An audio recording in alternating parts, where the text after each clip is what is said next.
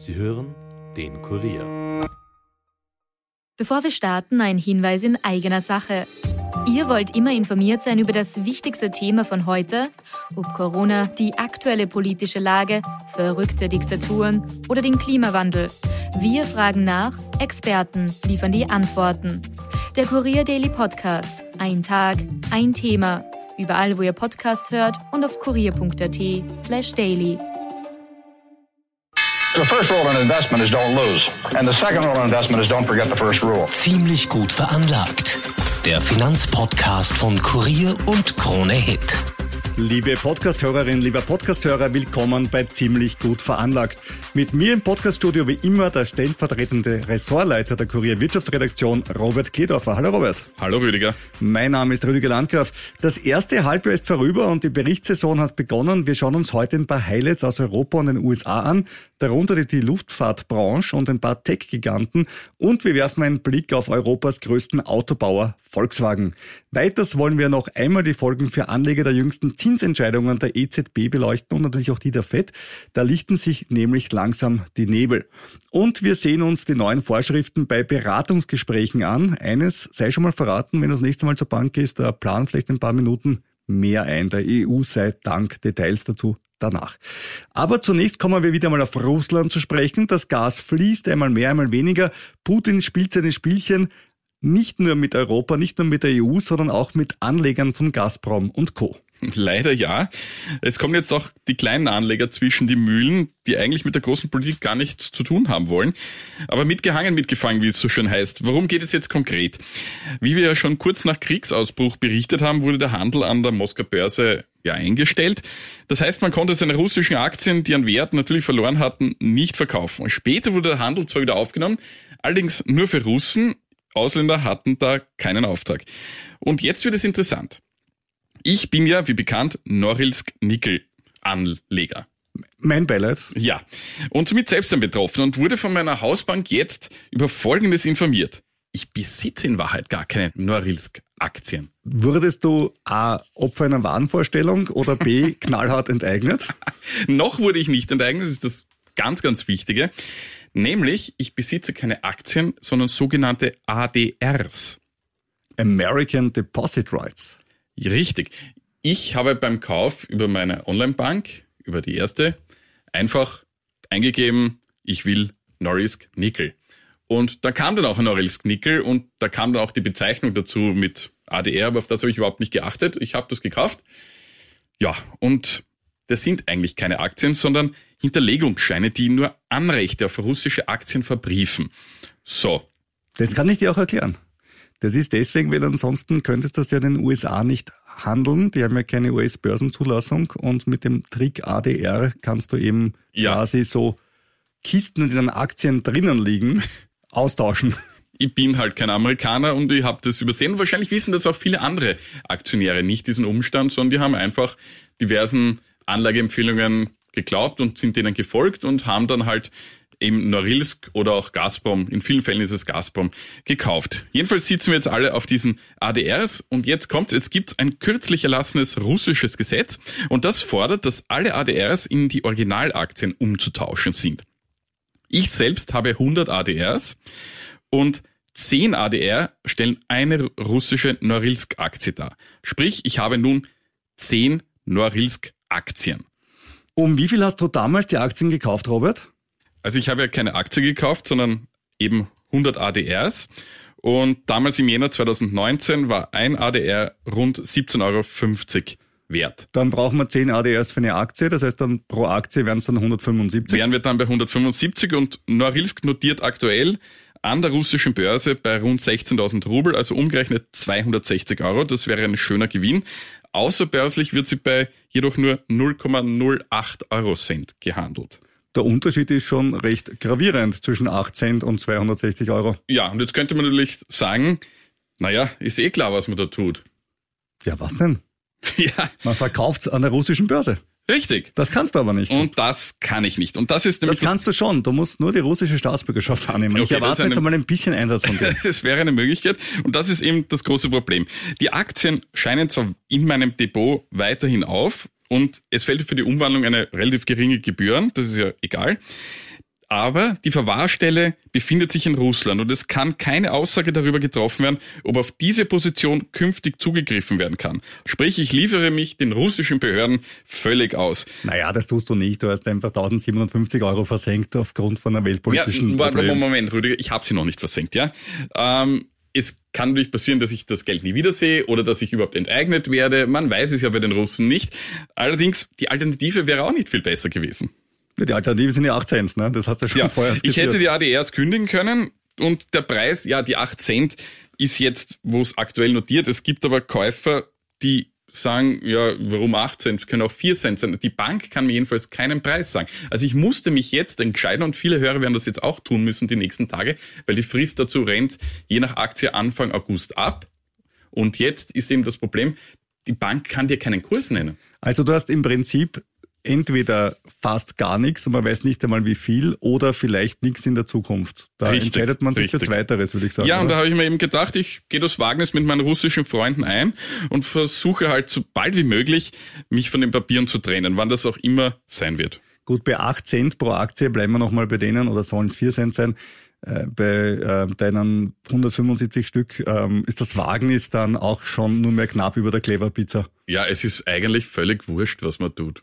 Ja, das Geld ist, Geld ist wahrscheinlich weg und wenn es wiederkommt, freut man sich. Ich glaube, so ja, muss man sehen. Ich, es ist eigentlich abgeschrieben, wie man ja, so schön genau. in, der, in, der, in, der, in der Firmensprache sagt. Es ist abgeschrieben und sollte noch was kommen, freue ich mich darüber natürlich. Klingt alles ziemlich abenteuerlich, was du mit deinem Geld machst. Und äh, an dieser Stelle muss ich den Disclaimer einbauen. Er an dieser Stelle einfach, sogar schon. Er passt wirklich gut rein. Leute, passt bitte auf, was ihr mit eurem Geld macht. Vertraut nicht Robert und mir blind. Ja, Jeder ist für seine eigenen finanziellen Entscheidungen selbst verantwortlich. Und es können manchmal Dinge passieren, mit denen man nicht gerechnet hat. Der Robert dachte sich, ich kaufe mir so ein Rohstoffunternehmen und das ist eigentlich was Gescheites, was Handfestes mit Dividende. Ja, und dann auf einmal ist das ganze Geld weg. Kann passieren.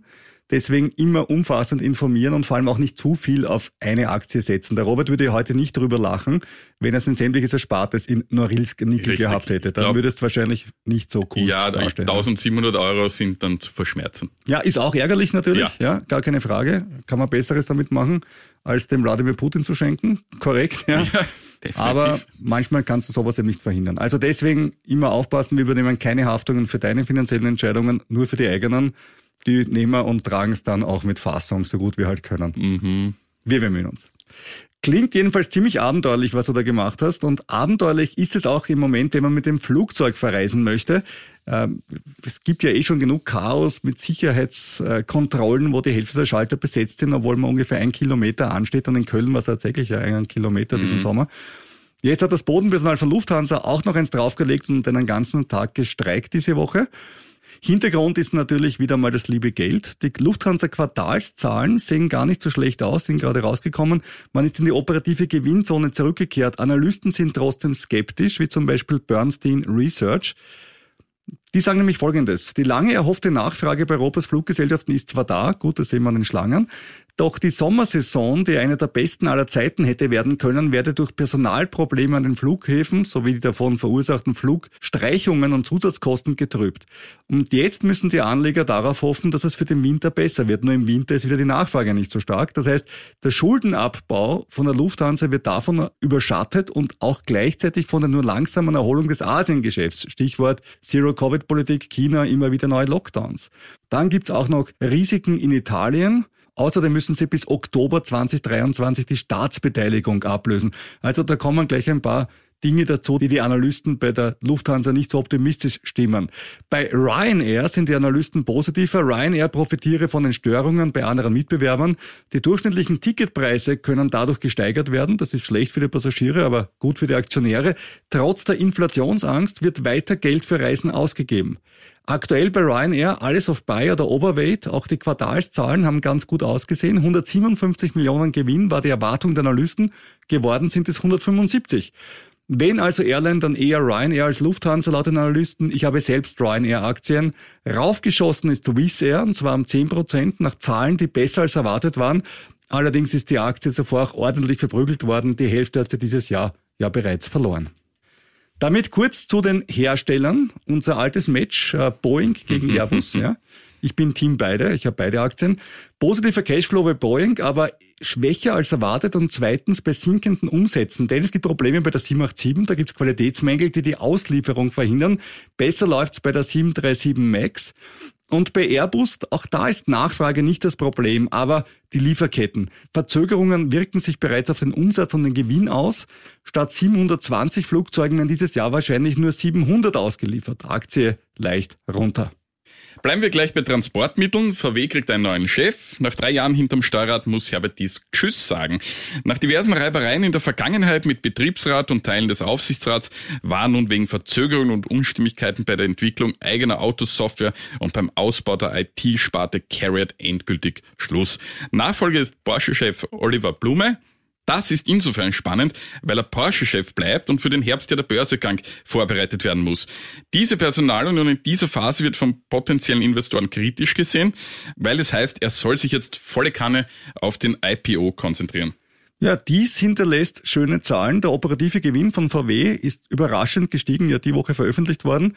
Und das, obwohl wegen der Produktionsprobleme, Stichwort Lieferketten, weniger ausgeliefert werden konnte. Grund ist schlicht und einfach, die Autos sind teurer geworden. Es gibt kaum noch Rabatte, da war ja der VW-Konzern früher König quasi im Nachlass geben. In Summe bleibt etwa eine Milliarde mehr wie Volkswagen, als die Analysten geglaubt haben. Die Aktie ist daraufhin gestiegen. Ich habe selber auch ein paar VW-Aktien. Ich auch. Spannend wird es auch, ob Blume so konsequent auf dem Elektroantrieb dran bleibt, wie dies es getan hat. Schließlich hat Blume bei Porsche auch E-Fuels forciert. Und groß damit angegeben, wie toll er bei der FDP interveniert hätte bei Herrn Lindner dafür, dass die E-Fuels auch hineinkommen ins Regierungsübereinkommen. Das habe ich durchgesetzt. Und da war es ihm so peinlich, dass er es ja. äh, öffentlich gesagt hat. Ja. Dass er es nachher gesagt hat, na, kann sowas doch nicht, ich entschuldige mich dafür. Da ist ein bisschen was in der Kommunikation daneben gegangen, ja. Ja, da wollte er, glaube ich, ein bisschen zu sehr äh, angeben. Ja, also der Lindner hat nachher gesagt, ich war vorher auch schon für E-Fuels und bin äh, jetzt noch immer für E-Fuels, also hat damit nichts zu tun. Ob man das jetzt wieder glaubt, ist eine andere Frage. Lindner fährt übrigens privat selber einen Porsche. Ja? so ein Zufall. Na, aber nein, und hat sich aber gekauft, glaube ich, ganz normal. Okay. Apropos alternative Antriebe und äh, apropos Elektroautos, Zeit für unser Elon Musk Weekly. Und heute sogar wirklich börsenorientiert, mich mit Zahlen von Tesla. Also es, es gibt auch ja meistens Börsen. Es gibt auch noch, naja, aber Elon Musk macht also es einem ja nicht so leicht. Ja, wir ne? sind ja brav. Eben, wir sind ja eben. brav. Aber ich komme gleich dazu, was andere berichten, die auch als brav gelten. Aber kommen wir gleich hin. Die Zahlen von Tesla waren besser als erwartet. 2,27 Dollar Gewinn pro Aktie statt 1,83, die erwartet wurden. Gut und schön, die Aktie ist auch rauf. Aber Tesla bei den teuren Bewertungen ist eine Wachstumsaktie und so hat man natürlich prima geschaut, was sagt Elon Musk für das zweite geht's weiter und er hält auch hier einen Rekord für möglich. Man muss aber sagen, im zweiten Quartal wurden weniger Autos ausgeliefert als im ersten Quartal. Also wenn dieser Trend bleibt, dann ist natürlich schlimm. Auch hier das alte Lied, die Nachfrage ist nicht das Problem, das Angebot ist das Problem, sprich auch Tesla kann nicht so viel liefern, wie es will, die berühmten Lieferkettenprobleme. Und jetzt zum Spicy Part in Other News. Und zwar das Wall Street Journal hat geschrieben, nämlich jetzt war es nicht die Bildzeitung und es war nicht Gala und es war nicht RTL Explosiv, es war das Wall Street Journal. Ja, das hat geschrieben, dass Elon Musk angeblich eine Affäre mit der Ehefrau des Google-Gründers Sergey Brin hat. Ja. Und er sagt, das stimmt überhaupt nicht. Und er sagt dazu zwei Dinge, die bemerkenswert sind. Das eine ist, er sagt, er hat schon lange keinen Sex mehr gehabt. Das ist nicht von jemandem, der letztes Jahr zweimal Vater wurde mit zwei verschiedenen Frauen. Äh, spannend. Also. Naja, das sind ja auch neun Monate und kann ja auch, neun Monate sind vielleicht auch was eine lange hält, Zeit. Genau, ne? was hält er für lange? Ja, ja, versteht sagt zwei Wochen. Ich weiß es nicht. Ich kenne ich kenn Elon Musk nicht so gut. Aber er sagt, das stimmt überhaupt nicht und hat äh, Fotos veröffentlicht von einer Party, die angeblich letztes Wochenende war, wo er und, und Sergei Brin die besten Buddies ever sind und ja. Okay. Also das Bravo-Niveau hat auch hier Einzug gehalten beim Wall Street Journal. Ich habe es nur zitiert, weil man ja auch das Wall Street Journal lesen sollte.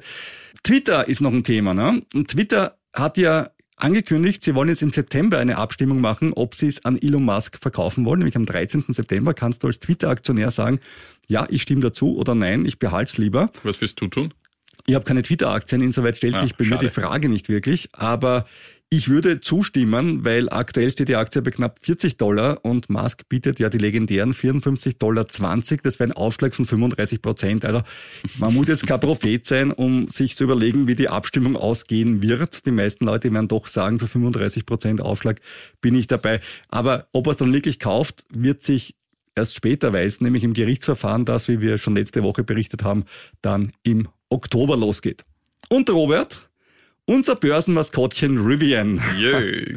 Ja, weiß nicht. Muss ich jetzt Angst haben? Ich habe eine gute Nachricht für dich. Die Aktie ist im letzten Monat um 18 Prozent gestiegen. Ja, immerhin. Das klingt doch schon. Ja, ne? super. Seit Jahresanfang ist sie um 68 Prozent im Minus. Und weißt du, das arg ist, die 68 Prozent von mehr sind noch einmal viel mehr als die 18 Prozent Ja, ja. von weniger. Ich Das weiß, ist diese ich weiß. Prozentrechnung Das ist übel, ja. Ja, ist ganz übel. Rivian plant jetzt Kostensenkungen, Effizienzsteigerungen und sitzt aber noch immer auf beruhigend viel Bargeld. Also das ist das Gute dran, die werden nicht so bald pleite gehen.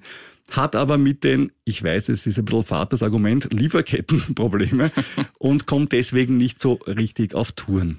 Ich hoffe, da wird noch was draus in den nächsten Jahren. Jahrzehnten. Sicher fast. Ja, irgendwie so, ja. Die Also Frage ist, bekommst du vorher das Geld von Wladimir Putin oder bekommst du vorher, hast du vorher mit Rivian keinen Verlust mehr? Da könnten wir eigentlich Das ähm, ist eine, ja eh, aber ich weiß nicht, ob wir die Wette, also ob wir das erleben. die Wette drauf ansetzen. Hoffen ja. wir das Besser.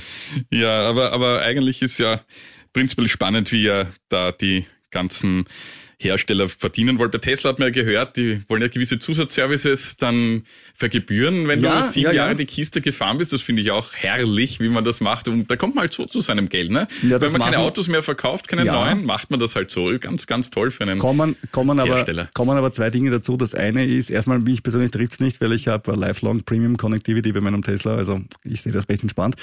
Äh, Das zweite ist aber, ich finde es immer cool, wenn Tesla sowas macht, dann ist es ein Skandal. Ja? Ah, ich fand das wenn, bei BMW wenn GM, wenn GM, BMW und so weiter das gemacht Nee, haben, haben hab alle gesagt, ach, na ja, das ist halt uh, Industry as a Service und das machen wir mal so. Ne? Aber wenn es Tesla macht, dann, dann ist schon Nee, wirklich, wie- da kann man sehen, das ist ganz schlimm. wie BMW letzte Woche das mit der Sitzheizung verlautbart hat, dass man, dass man dann ein, ein, Sitz, ein Sitzheizungsabo. ein Sitzheizungsabo, ernsthaft, hast du das nicht mitgekriegt? Nein, nicht ja, Sitzheizungsabo. Du kannst monatlich oder jährlich ein Sitzheizungsabo abschließen. Das finde ich für einen Premium-Hersteller Also ziemlich ich- frech. Na, ich finde das eigentlich eine gute Idee, wenn man es monatlich abschließen kann, wie so einen Winter kaufen. Natürlich, ja. Also wer, wer schließt ein Jahresabo für die Sitzheizung ab? Ja, die Frage ist, was jetzt das Jahresabo kostet. Kostet es dann, wenn das zwölfmal im Monat kostet, ist ein No-Brainer. Bei, Ja. bei sechsmal beginnt man zu rechnen. Ja, natürlich, ja. Also das ist sehr, sehr spannend, wie da die diversen Hersteller versuchen, an, an Kohle zu kommen. Aber Elektroautos gelten ja als grüne Investments, dem möchte ich jetzt auch mal nicht widersprechen, wiewohl ja der Strom ja aus der Steckdose kommt, wie wir wissen. Ja, er kommt aus der Steckdose. Aber die Kritik, die du damit anbringst, ist ja, Energie ist nicht unlimitiert verfügbar und das ist richtig. Deswegen möchte ich dir einfach drei physikalische Fakten zu diesem Thema Oh. servieren. Erstens, Elektroautos brauchen weniger Energie, weil sie im Unterschied zu Verbrennen nicht 70 Prozent Energie in Wärme verwandeln. Ne? Weil das ist beim Verbrenner halt eine blöde Geschichte. 1,2 bis 1,6 Liter Diesel auf 100 Kilometer müsste ein Diesel verbrauchen, um mit Tesla und Co. mitzuhalten. Zweitens, auch Benzin und Diesel, falls es dir schon mal aufgefallen ist, sprudeln nicht direkt aus der Ölquelle in den Tank. Da, da, da ist dazwischen eine ganze Industrie. Ja. Beim Raffinieren, Transport etc. fällt weiterer Energieverbrauch an. Und drittens, Strom kann man auch mit erneuerbaren Energien erzeugen. Sprit zwar prinzipiell auch, stimmt schon, also die E-Fuels, die ja der Herr Porsche-Chef Blume angesprochen hat, aber man verliert damit jener Verfahren 50 bis 75 Prozent der Energie. Das gilt auch für Wasserstoff. Und wenn man alles zusammenrechnet, kommt man zum Ergebnis, dass im Jahr 2030 ein Elektroauto über seinen Lebenszyklus um 78 Prozent weniger CO2 produzieren wird als ein Verbrenner mit normalem Sprit und immerhin 53 Prozent weniger CO2 als ein Verbrenner mit E-Fuels. Das zeigt die aktuelle Studie von Transport und Environment Deutschland. Und dazu kommen natürlich noch bei einem Verbrenner auch mit E-Fuels, die lokalen Stickoxidemissionen, weil E-Fuels verbrennen genauso zu Stickoxid wie normales Erdöl. Warum sollte es anders verbrennen? Und Fazit ist, die ganze Geschichte ist keine Glaubensfrage. Man kann das alles, das ist total, ich weiß, das ist total schlimm und diktatorisch, man kann es einfach ausrechnen. Und da sieht man einfach, wie es ausschaut. Ja, ich, Ich habe eine andere Meinung zu Zahlen, genau, das ist nur die Nein, Antwort drauf. Ich habe eine andere Meinung zu Zahlen. ich, ich, ich glaube mal dieser Studie so. Hey, das finde ich schön. Ja, ich, vielleicht komme ich nächste Woche auch mit irgendeiner anderen Studie, die Ja, das aber, Gegenteil aber bitte nicht mit der vom Herrn Sinn von vor drei Jahren, weil die, die kann ich schon runterbeten. Ja. Ja, die ist jetzt ja auch nicht mehr so aktuell. Wie auch immer. Wir bleiben beim grünen Thema. Sehr schön. Ja, Nämlich ab nächster Woche werden grüne Investments in der EU noch mehr forciert. Und zwar bei Beratungsgesprächen. Da müssen Kunden verpflichtend zu ihren Wünschen hinsichtlich nachhaltiger Veranlagung gefragt werden. Die Absicht dahinter ist, dass künftig mehr Gelder Richtung Unternehmen fließen, die nach ESG-Kriterien, also Environmental, Social and Governance, handeln. Das ist prinzipiell positiv, weil sich ja viele Produkte nachhaltiger darstellen, als sie eigentlich sind. Ich möchte an der Stelle nur auf eine Kleinigkeit hinweisen. Äh, wenn ich mir heute einen, eine Aktie eines Unternehmens kaufe, das ESG kompatibel ist, wie zum Beispiel Chevron, wie wir letztes Ja, ja, Mal ja, diskutiert haben, das ja. völlig logisch, dass das ESG ist, aber das ist ein anderes Thema, dazu gibt es eine eigene Podcast-Folge übrigens. Wenn ich heute eine Chevron-Aktien kaufe oder überhaupt eine Aktie eines, eines guten Unternehmens, liebe EU, das Geld bekommt nicht das Unternehmen. Es ist wirklich, man muss es immer wieder sagen, es bekommt jemand anderer, der dieses Unternehmen schon vor mir gekauft hat und aus irgendeinem Grund die Aktien jetzt verkaufen möchte. Außer es geht um eine IPO, also sprich, wenn das Unternehmen erstmalig an die Börse geht. Deswegen habe ich dieses Argument nie verstanden, zu sagen, wenn ich eine Aktie eines Umweltunternehmens kaufe, dann kriegt das Unternehmen das Geld. Das ist einfach falsch. Das ist natürlich falsch, ja. Aber diese Richtlinie zielt jetzt eher auf Investmentprodukte ab, also sprich Investmentfonds, ETFs, Ja, auch äh, die, Zertifikate aber auch so die kaufen ganz selten ausschließlich IPO-Zeug. aber zum Teil wird er hier missbräuchlich geworben. Und das, Ja, massiv. dem, dem soll ein Riegel vorgeschoben werden mit dieser so. Sache. Und ja, jetzt gibt's allerdings da Ja, genau. Also wie schiebst du denn eine Regel vor bei einem Thema, wo es keine offiziellen Standards gibt? Ja, und da sind wir richtig, das ist eines der Probleme, die wir haben, Rüdiger. Das hast du richtig erkannt. Weil die EU ist sich da jetzt auch selbst auch noch nicht so ganz im Klaren, wie das aussehen soll, weil die Verordnung beginnt jetzt nächste Woche. Da müssen die Berater dann die Kunden darauf hinweisen. Beratungsgespräch wird sich unwesentlich verlängern. Dauert eh schon ungefähr eineinhalb Stunden, dauert dann fast bis zu zwei Ja, das Stunden. wird so sein wie immer. Ich hab da noch das neue ESG, das können Sie das schnell unterschreiben. ja, dann haben wir das auch besprochen. Ich gebe es Ihnen dann mit nachher zum Durchlesen. Zu. Das, das könnte passieren. Aber das Problem ist ja, dass die Emittenten die Kriterien für ihre Produkte erst ab Jänner nächsten Jahres veröffentlichen müssen. Weil, und das ist jetzt ein, eine Schuld der EU, äh, seitens der EU noch nicht alle Kriterien final überhaupt definiert sind, was jetzt da ein ESG-Kriterium Ja, weil es ist. ja auch wirklich spannend ist, weil wir schon öfters festgehalten haben an dieser Stelle, E, S und G heißt Environmental, Social, Social und und Governance. Governance, ja. Und die Frage ist jetzt, wenn ich es hart sagen kann, wie viele Frauen brauche ich im Aufsichtsrat, damit ich so viel Zum CO2 Beispiel. emittieren darf wie, wie, wie Chevron? Also wie, wie, kann man diese Dinge abwägen Ja, gegeneinander? richtig, richtig. Und das äh, Forum der Finanzjournalisten hat jetzt festgestellt, dass erst für zwei der sechs Umweltziele das der Fall ist, dass da die Kriterien festgelegt worden sind. Bei den sozialen Zielen ist die EU überhaupt erst am Anfang. Und ein weiteres Problem ist, dass die Emittenten bei der Einstufung ihrer nachhaltigen Produkte jetzt übervorsichtig sind und den nachhaltigen Mindestanteil sehr gering halten, weil sonst die Gefahr besteht, dass Anleger mangels passender Produkte vorerst gar kein Angebot bekommen. Und nationale Gütesiegel für nachhaltige Investmentprodukte werden von der EU im Rahmen dieser neuen Vorgaben jedenfalls nicht anerkannt. So ein EU-weites Gütesiegel gibt es bis jetzt auch nicht. Und ein weiterer wichtiger Punkt, aufgrund der noch ungenauen Definitionen und offenen Punkte könnte es zu Rechtsstreitigkeiten kommen, vor allem dann, wenn die Rendite nachhaltiger Produkte hinter den Erwartungen bleibt. Jetzt die gute Nachricht, Online-Banken sind jedenfalls von der neuen Verordnung ausgenommen, weil dort gibt es ja auch keine Beratung.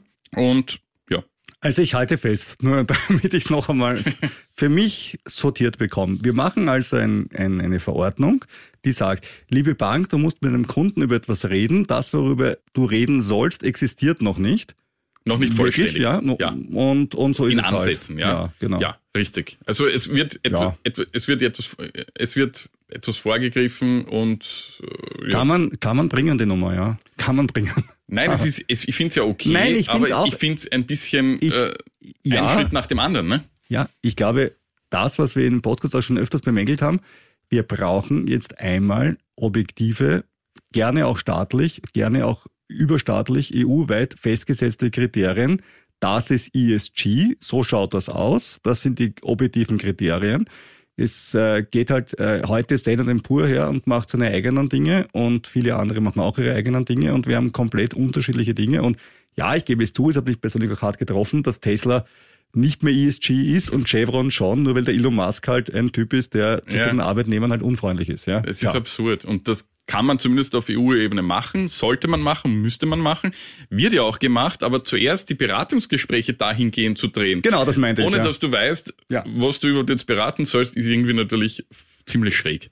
Kommen wir oder bleiben wir kurz in Europa und kommen wir auch in die USA. Wir schauen uns mal kurz die Zinsen an. Wir haben ja letzte Woche 0,5 Prozent, wo ja Frau Christine Lagarde über ihren über ihren Schatten gesprungen ist und die Zinsen deutlich stärker erhöht hat, als man es dachte.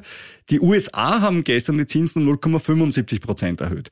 Und das Spannende war, was passiert ist gestern in den USA. Also in Europa die Zinsen erhöht wurden um 0,5, sind die Börsen ein bisschen runtergegangen, wie man sich ja vorstellt, wenn Zinsen Ja. steigen, weil das die Unternehmensrefinanzierung wird teurer und gleichzeitig kaufen vielleicht ein paar Leute mehr Anleihen, es wird Geld von Aktien in Anleihen umgeschichtet, also macht ja Sinn. In den USA haben sie 0,75 rauf, was ist passiert? Der Nasdaq steigt um 4,2 Prozent. Das, das finde ich eigentlich wunderbar, aber vielleicht lag da auch die Erleichterung drin, dass es nicht ein ganzer Prozentpunkt war. Ja, muss so sein, ne? Also Weil in Europa hat man eher 0,25 erwartet, dann wurden es 0,50, uh, und jetzt andersrum, ne? das berühmte Stichwort, das war schon eingepreist. Richtig. Und auch da an dieser Stelle mein Disclaimer, ob etwas eingepreist ist oder nicht, weiß man immer erst im Nachhinein.